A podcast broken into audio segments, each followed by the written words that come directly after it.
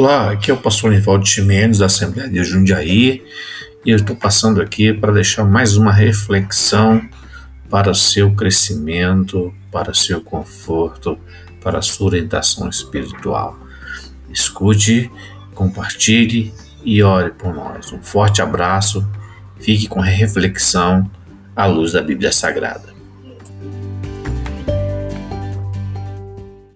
Carta de Paulo aos Gálatas, capítulo 6, versículo 17. Os irmãos encontraram? Pode dizer um amém? amém? E a minha tradução eu vou ler é um pouquinho diferente, é a Bíblia Viva, mas a, a tradução, é, o sentido é o mesmo. No versículo 17, o apóstolo Paulo está agora finalizando né, a carta endereçada aos irmãos da Galácia e ele versículo 17, ele diz assim: Daqui por diante, ninguém procure discutir comigo sobre estas coisas, pois eu carrego em meu corpo as cicatrizes de Jesus. Queridos irmãos, que a graça do nosso Senhor Jesus Cristo seja com todos vós. Amém. É assim que Paulo termina a sua carta aos Gálatas, né? O apóstolo Paulo é, todos nós sabemos a sua história e de como ele, o Senhor Jesus, né, é, trouxe luz à sua alma e ele se converteu indo para a estrada, para a cidade de Damasco, na estrada, ele ia respirando, ele mesmo disse que ele ia respirando ameaças à igreja de Jesus, e o Senhor Jesus se apareceu a ele e Assim, ele teve um encontro com Jesus. A carta aos Gálatas ela é muito interessante, muito importante.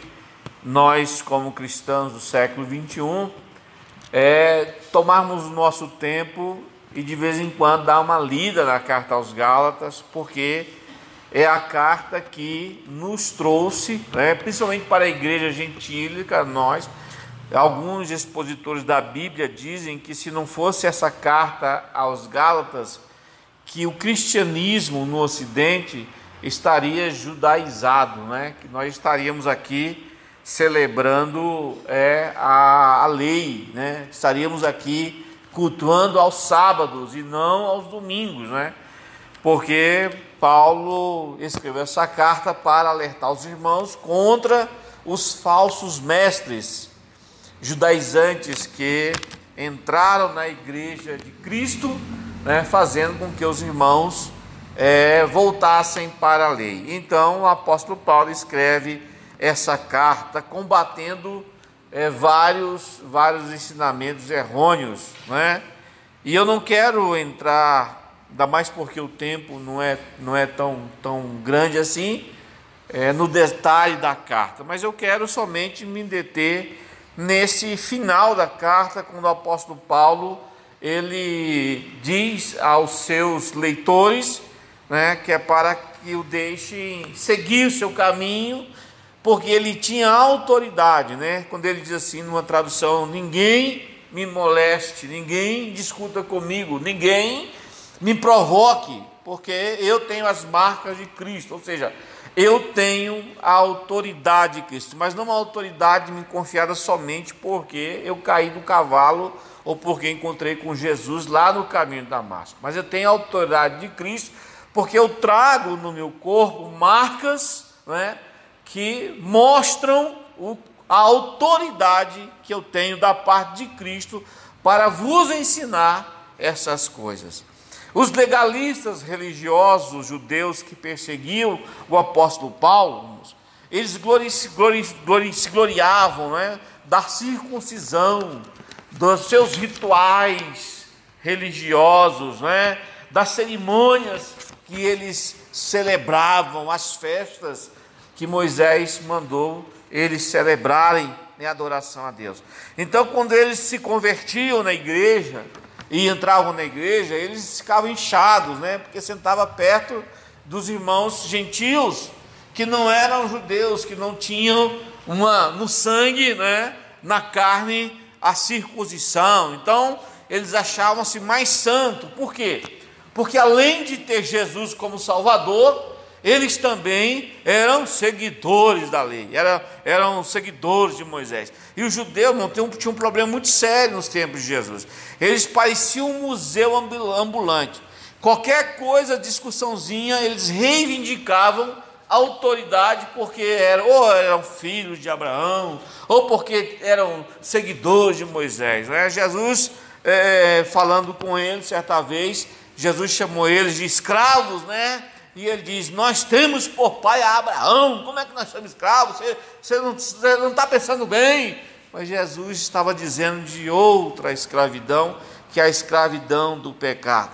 Agora, enquanto os judeus, cristãos, né, seguidores de Cristo, que ainda se gloriavam nos seus rituais e cerimônias, Paulo se gloriava somente na cruz de Cristo. Paulo, né, ele dizia que tinha as marcas de Jesus, porque a autoridade que ele tinha, através do contato, do relacionamento com o Espírito de Jesus, o nosso Salvador, lhe dava condições de poder ensinar é realmente o verdadeira, o verdadeiro significado de liberdade em Cristo.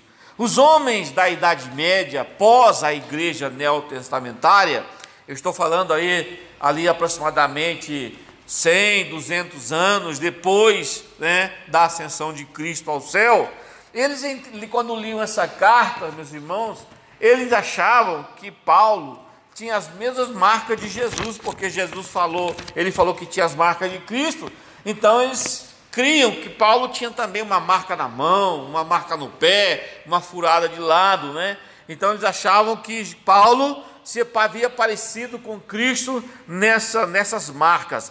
Entretanto, irmãos, isso não é provável, porque é, Paulo levava marcas diferentes. A palavra que Paulo usa, quando ele diz aí no texto, ninguém me discuta comigo, porque eu trago em minhas marcas, essa palavra marcas, ela tem um significado de propriedade, né? é uma palavra de origem grega, e se você for dar uma olhadinha nas, na, nos comentários bíblicos, você vai perceber que Paulo escreveu essa palavra estigma, né? ele estava falando de ser propriedade de alguém.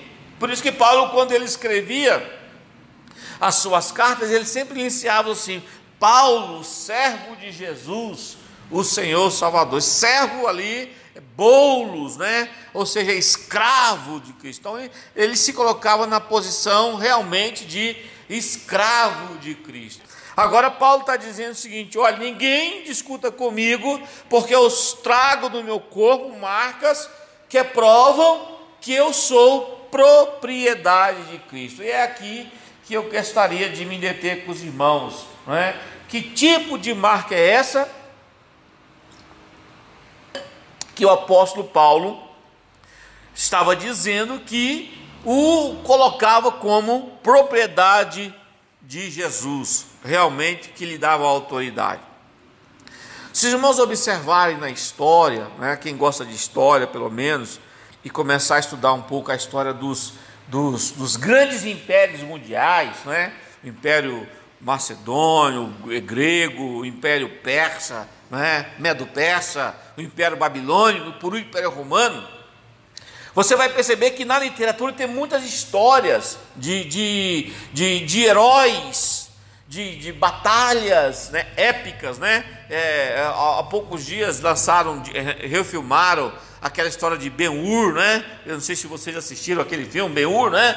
É, a outra filme que mostra naquela época é, aquilo que o Espírito Santo quer falar a mim a você. Por exemplo, aquele, aquele filme Gladiador, né? Tem uma parte do filme que o, o Máximo lá, que é o, o, camarada lá, o herói do filme, ele tem uma marca aqui do lado, aqui no, no ombro aqui, e ele fica decepcionado porque por causa da, da, da, da, dos, da, da da traição que fizeram com ele, então ele pega um caco de, de, de, de pedra e começa a arrancar aquela tatuagem, aquela marca, e aquela marca era a marca do imperador. Então, quando Paulo está escrevendo essa carta, ele sabia que as pessoas que estavam lendo, queriam ler, sabiam das histórias, do que do significado dessa questão de autoridade por ser propriedade. Então, Paulo está dizendo o seguinte: eu trago do meu corpo pelo menos três marcas que me dão essa autoridade. A primeira marca que o apóstolo Paulo, e você percebe nas outras cartas, não nessa, que ele tinha, era a marca de escravo, essa que eu falei, o chamado bolos, o escravo que fica em casa por vontade, por amor ao seu dono. Na época do, do Velho Testamento, quando chegava o ano do jubileu, os 50 anos se passavam, aí chegava o ano, o 50 ano, era o ano do perdão, o ano do jubileu. Aí as pessoas que estavam escravas, que tinham vendido, se vendido por pagar dívidas, não é? Então era o ano de libertar todo mundo, de, de acertar as contas, as dívidas, devolver a terra. Aí, quando chegava no escravo, que aquele escravo gostava do seu senhor, era bem tratado em casa, aí o, o, o senhor chegava com a carta de euforia: Olha aqui, você pode ir agora, você já não me deve mais nada, você está livre. Então aquele escravo falava assim: Não, meu senhor, eu sou tão bem tratado aqui, minha família está bem, eu quero continuar com o senhor. Então o, o, o dono daquele escravo, daquele servo, pegava ele e a lei dizia que ele tinha que ir até o sacerdote dizer: Olha, esse meu escravo, eu dei a carta de liberdade para ele, mas ele não quer ir embora, quer ficar comigo. Então o sacerdote pegava o escravo, pegava a orelha dele e botava no umbral de, de uma madeira, de uma porta e dava um um, uma furada e botava um brinco, e aí quem via aquele escravo, via aquele escravo da orelha furada, aquele era o bolos, aquele que podia ter ido embora e não foi, porque o seu amo o amava, o tratava bem. Isso Paulo está dizendo com muita categoria, porque como escravo, né, Paulo levava a marca de posse do Mestre, do Senhor Jesus, a quem ele pertence. Isso está escrito, né, se você observar a palavra de Deus lá em 1 Coríntios 6, 19, se eu não me falha a memória, Paulo diz assim: Eu não sabeis que o vosso corpo é templo do Espírito Santo que habita em vós, provenientes de Deus, e que não sois de vós mesmos, não é? ou seja, nós temos um dono, nós somos de Jesus. Então, se o mundo fala os crentes são escravos, eles vão para a igreja, mesmo se era para tá estar vendo um filme, para estar tá passeando ou comendo alguma coisa, mas eles estão lá na igreja gritando, estão de joelho clamando, é porque nós temos um dono, aleluia, e o Senhor, Ele é o nosso dono. Em Romanos 1, Paulo escreve, e, e lá, continuando no versículo, Paulo diz assim: Porque vós foste comprados por bom preço, glorificai, pois a Deus no vosso corpo e no vosso espírito, os quais pertencem a Deus. 1 Coríntios 6, 19 e 20. Olha que interessante. Porque não sois de vós mesmos, porque foste comprado, aleluia, pelo, pelo por Senhor Jesus, por um alto preço. Tem um hino do Azaf Borba que a gente cantava quando a gente era jovem. É, Eu sei que foi pago um alto preço, não é? Você sabe quanto você vale? Não é? Será que a gente consegue dimensionar o quanto nós valemos? Vamos deixar para outro dia, é, uma hora que o Senhor nos dê a oportunidade, nós vamos voltar nesse assunto e nós vamos falar sobre os sete preços que Jesus pagou por nós quando ele veio à terra. Em Romanos 1, Paulo escreve assim: Paulo, servo de Jesus Cristo, chamado apóstolo, separado para o Evangelho de Deus. Então, a primeira marca que Paulo tinha, marca de escravo, ou seja, ele tinha dono. Você tem dono? Né? E você tem dono? Você tem certeza que você é de Jesus? É lógico, irmão. Você pode dizer com toda a alegria do céu: Eu fui comprado com o sangue de Jesus, eu sou dele. Quem manda em mim é ele. Como é que canta a moça lá do, do, do, do Canção Louvor? Quem manda em mim é ele, quem abre a porta é ele. É, nós somos dele. E ponto final. E ninguém arranca nós da mão dele. Amém? Nós passamos por dificuldade, mas ninguém arranca nós da mão dele. Porque ele, o Senhor, o Senhor ele, aleluia. Como que a gente sabe disso? Ora, é simples, não é difícil não. Paulo escreveu lá em Romanos, escrevendo assim, se eu não me engano, no capítulo 6, e ele diz assim, né? O Espírito de Deus testifica no nosso espírito que nós somos filhos de Deus. Ou seja, o Espírito, o Espírito, o Espírito Santo, ele fica no, no nosso espírito assim. Sabe quando se dá aquela vontade de orar, aquela vir à igreja? de ler Bíblia, você sente que Deus está falando com você, o Espírito Santo está no nosso espírito. É Deus, você é dele. Você é dele, você é filho de Deus, e não tem conversa, e não tem conversa, nada. O apóstolo Paulo, em Romanos 8, ele diz: Nada poderá nos separar do amor de Cristo, nem a dor, nem a morte, nem a profundidade, nem a tempestade, nem nada. Cristo nos ama porque nós somos dele, amém?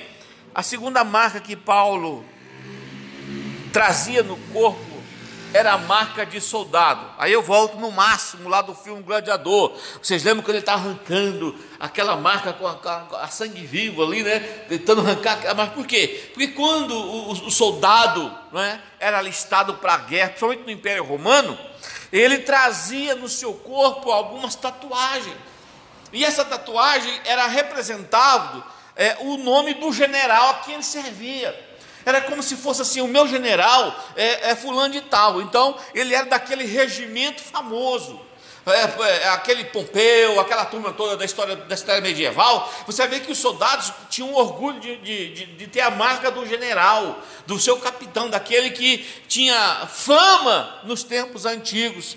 Como soldado, o apóstolo Paulo, ele tinha uma devoção ao comandante que ele servia.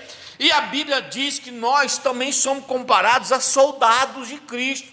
Lembra o, o hino que nós cantamos na harpa? Soldados somos de Jesus e campeões do bem da luz, nos exércitos de Deus, batalhamos pelos céus, cantando vamos combater o vil pecado e seu poder. Olha o é mais bonito a batalha ganha está, a vitória Deus nos dá. Esse hino chama Sou Campeões de Jeová. Então nós somos, Paulo diz, nós somos mais que ser vencedores. Por quê? Porque nós servimos a um general vivo, que não está na história somente, na história antes de Cristo, depois de Cristo, na história secular, não. Além dele estar na história secular, ele continua vivo e está entre nós. Louvado seja o nome do Senhor. A gente não pode deixar se abater das aflições dessa vida, porque o nosso comandante é Cristo e Ele está vivo. Aleluia.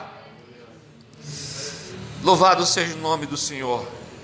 Paulo escrevendo para Timóteo, no capítulo 2 da sua segunda carta, versículo 3, ele diz: Timóteo, sofre as aflições como bom soldado de Cristo. Aí é uma palavra indiana para você. Às vezes a gente está sofrendo as nossas aflições, a gente se pega se sentindo chateado, abandonado por Deus. Ah, parece que Deus virou as costas para nós. Ou então, é, é, como, como, se eu não me engano, não lembro qual foi o camarada que começou a dizer: Ah, mulher sulamita, né? Falando para Eliseu: Porventura, o que eu tenho eu contigo, homem? Vieste trazer a luz dos meus pecados, da minha mocidade. Eu te pedi um filho. Lembra quando o filho morreu e Eliseu ora para visitar? Não é? Às vezes nós fazemos assim. Nós queremos, às vezes, quando passamos passamos aflição, a gente já começa a ficar para baixo, desanimado, e parece que a coisa não vai, o céu se fechou, e a gente começa a ficar. Olha, irmãos, a Bíblia diz lá em Provérbios: se te mostrarem força no dia da angústia, a tua força será pequena. Levante a cabeça,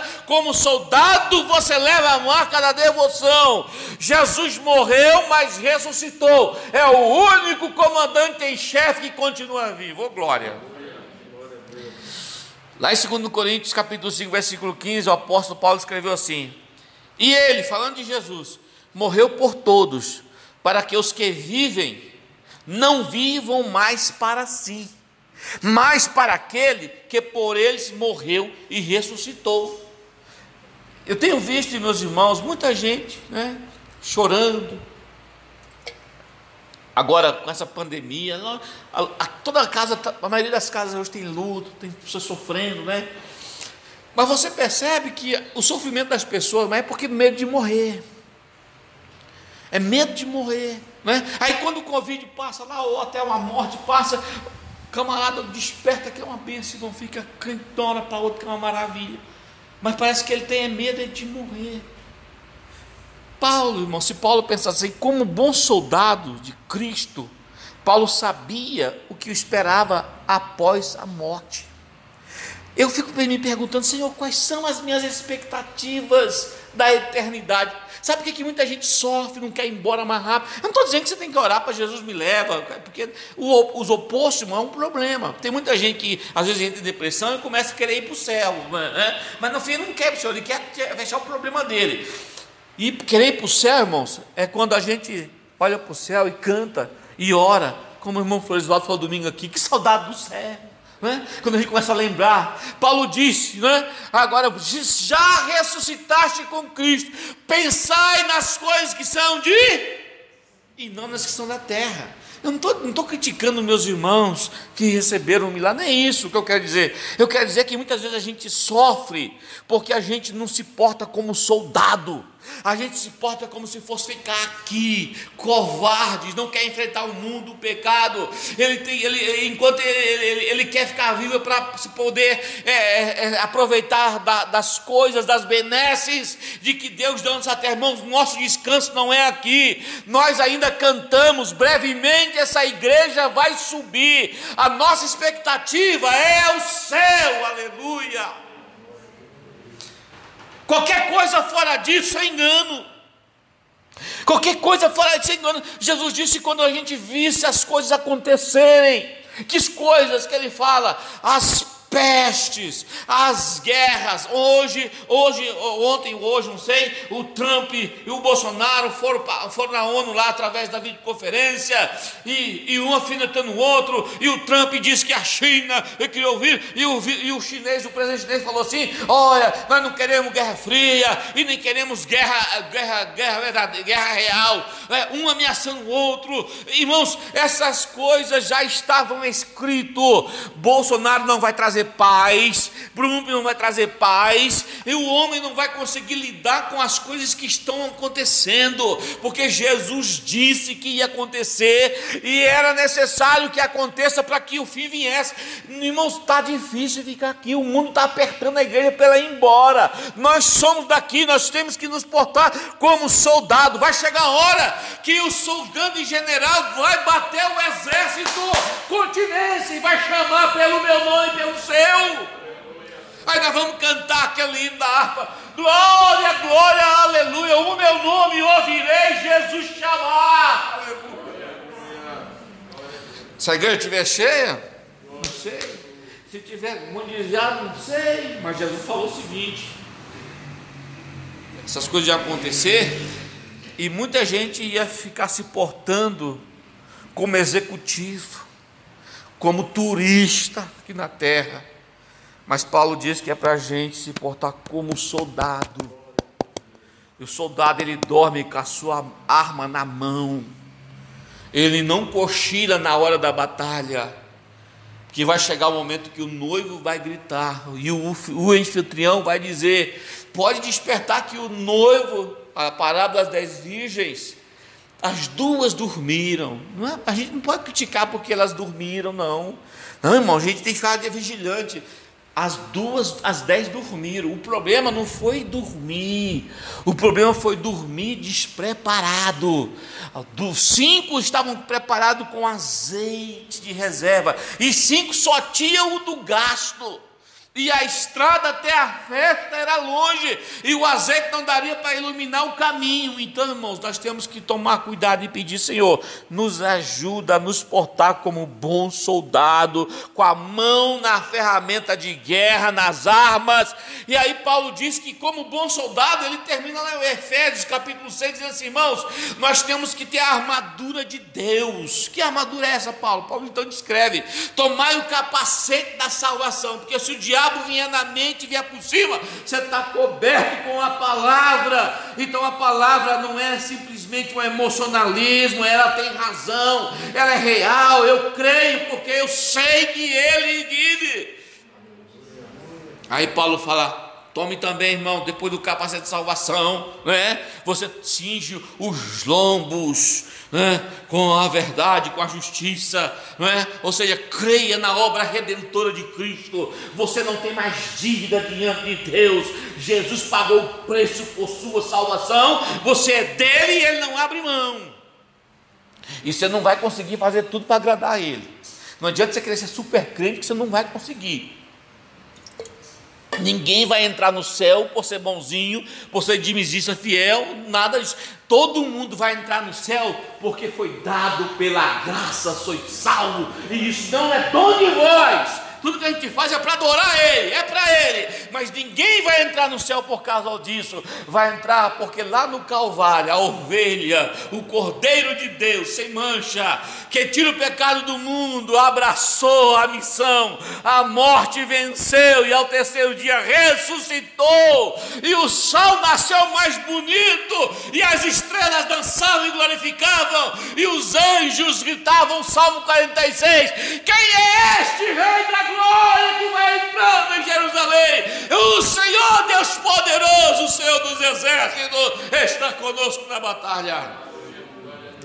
Terceira marca que Paulo dava autoridade para Paulo, que eu e você temos que lutar para ter, é a marca da devoção. Os soldados romanos também colocavam, faziam uma marca no corpo da, do, da sua religião, do seu templo. Então ele pegava elegia um Deus que ele, que os, que ele era ensinado desde pequeno a adorar, então ele era conhecido, a sua legião, pelo Deus que ele adorava. Também a marca general e a marca seu, da sua religiosidade. Paulo também, sabendo ó, o público que ele estava escrevendo, ele também diz que, como devoto, ele levava a marca de adorador do Mestre, a quem ele venerava. Isso está lá em Filipenses 1,20. Ele escreve assim: olha segundo a minha intensa expectação e esperança, olha, intensa expectação e esperança, ou seja, a minha expectativa, é, por isso que eu falo para vocês que a gente, nossa expectativa não pode ser aqui, é de lá. E a esperança de que em nada serei confundido. Antes, com toda a confiança, Cristo será tanto agora como sempre engrandecido em meu corpo, seja pela vida, seja pela morte. Ou seja, eu vivo para adorar ao meu general. Porque, aí, segundo Coríntios 4, 5, ele complementa: porque não nos pregamos a nós mesmos, mas a Cristo Jesus, o Senhor, e nós mesmos somos servos, vossos servos por amor de Jesus. Ou seja, eu sei em quem tenho crido. E lá na frente ele escreve assim: porque eu sei em quem tenho crido. Jesus disse para aquela mulher samaritana: Pô, Jacó, mulher, vai chegar a hora, e já chegou, é agora, que os verdadeiros adoradores adorarão a Deus em espírito e em verdade. Em espírito, porque tem que ter a revelação do Espírito. Se não tiver a relação do Espírito de Jesus, não sobe a adoração. E em verdade, ou seja, fundamentado na boa e agradável palavra de Deus. Ela não se atropela, pois a própria palavra, ela fala de si mesmo, que ela é a verdadeira palavra de Deus. Ela é inerrante, então não, não, a gente não pode ficar titubeando. Alguém fala: olha, descobri um texto sagrado que, que fala que não é bem assim, que Maria era virgem. Irmão, isso é conversa fiada. O cano foi, foi sagrado foi fechado e ele está de pé e ninguém consegue destruir esse livro, porque além se destruir o livro, irmão, já está escrito, sabe onde? Deus disse para os seus profetas Jeremias: escreverei a minha lei nos seus corações. Aleluia! Está aqui dentro, dentro de você. Por isso que nós temos que lutar como Paulo. Lembrar que somos servos porque quisemos. Lembrar que somos soldados, não podemos ter medo temos que enfrentar. E também somos devotos do nosso general, do nosso Deus. Não é um Deus, o Deus Criador e todas as coisas. Para terminar, meus irmãos, eu quero dizer para vocês, para mim, para nós, que o cristão autêntico e obediente é aquele que assume os compromissos fundamentais com a palavra de Deus em sua jornada espiritual. Ele além de tudo, ele não, é, ele não é crente simplesmente porque ele tem medo de ir para o inferno. Ele não é crente simplesmente porque ele pai vem na igreja. Não, ele tem compromisso na sua jornada com a palavra de Deus. Pelo menos os fundamentos. Talvez você não precisa ser um expert de teologia. Se tiver conhecimento bom, melhor ainda. Mas você não precisa também ser aquele versado nas línguas originais e ter o intelecto, se preocupar com o intelecto igual o do, do pastorado. Não pelo menos os fundamentos. Quais são os fundamentos? É aquele que Paulo chegava e pregava. Ele diz: Eu não cheguei entre vós, Paulo falando aos Coríntios, com discursos, com palavras difíceis, mas simplesmente pregando: Jesus nasceu, morreu, ressuscitou e voltará para buscar o seu povo. Os rudimentos da fé. Paulo disse, é, Pedro disse: responder não somente como crê, mas porque crê. E eu quero continuar a dizer o seguinte: o desejo de Jesus é que eu e você venhamos possuir um bom testemunho no meio dessa geração corrompida. As marcas que Paulo carregava não estavam somente presentes no corpo do apóstolo, mas também estavam na sua alma, nos seus desejos. A alma está ligada a desejos, a emoções. Está também estava também no seu espírito, naquilo que se inclinava para buscar o Senhor. Paulo nos revelou, pelo menos nas suas cartas, fica aí um assunto para uma outra data, se o Espírito Santo nos, nos der oportunidade. Paulo nos revelou no meio das suas epístolas, pelo menos cinco marcas que ele adquiriu durante o seu ministério. A Bíblia diz que essas cinco marcas de Paulo serviram de testemunho para a sua própria geração. Então, quando Paulo falava, eu trago nos meus corpos as marcas, ele tinha autoridade e o povo sabia quem era Paulo e porque Paulo falava com tanta ousadia do amor de Cristo. Ele não temia a morte, ele não temia os açoites, ele não temia o dar frágil, não é? mas ele sabia. Teve uma hora que ele, que ele escreve assim, se eu não me engano, eu não lembro agora qual carta que foi, ele fala assim: Olha, eu não sei o que, que eu faço, parece que ele está distribuindo, né? eu não sei o que, que eu faço, o que, que eu peço. Se eu partir, aleluia, eu vou estar com Cristo, mas se eu ficar, vocês também precisam de mim, por de sorte que eu não sei o que peço, se vou ou se fico, mas o que eu quero é estar na presença do Senhor, e eu sei por certo, ele termina, que o justo juiz me dará a coroa de glória. Aí, quando ele termina a sua jornada como bom soldado, ele escreve para Timóteo, dizendo: Timóteo, já acabei a carreira, guardei a fé, e agora o que me resta é a coroa que chega lá do outro lado. Aleluia. Irmão, eu não sei lhe dizer quando a pessoa chega no paraíso, como ela chega lá. Não sei, a Bíblia não revela isso. E qualquer conjectura também, qualquer coisa que eu sonhar e falar, não vai ser muita coisa. Mas uma coisa eu sei: quem chega no paraíso encontra Jesus. E está revelado. Eu não sei se lá tem anjos, tem recepção, sabe, irmão Vicente? Não sei. Mas Jesus está lá. Por que, que você fala isso? Porque quando Jesus estava na cruz do Calvário, quando ele estava para morrer, quando aquele camarada na cruz falou para ele assim: Lembra de mim quando entrar no teu reino? Jesus disse: Hoje mesmo você vai estar comigo no paraíso. Então, quando você chega lá do outro lado, lá no paraíso, quem vai estar lá? Jesus. Eu não sei o que ele vai dizer para mim e para você, mas uma coisa eu sei: Ele vai estar nos esperando para nos dar um abraço, para quem chegar lá cantando o hino da vitória soldado, devoto e adorador. Amém?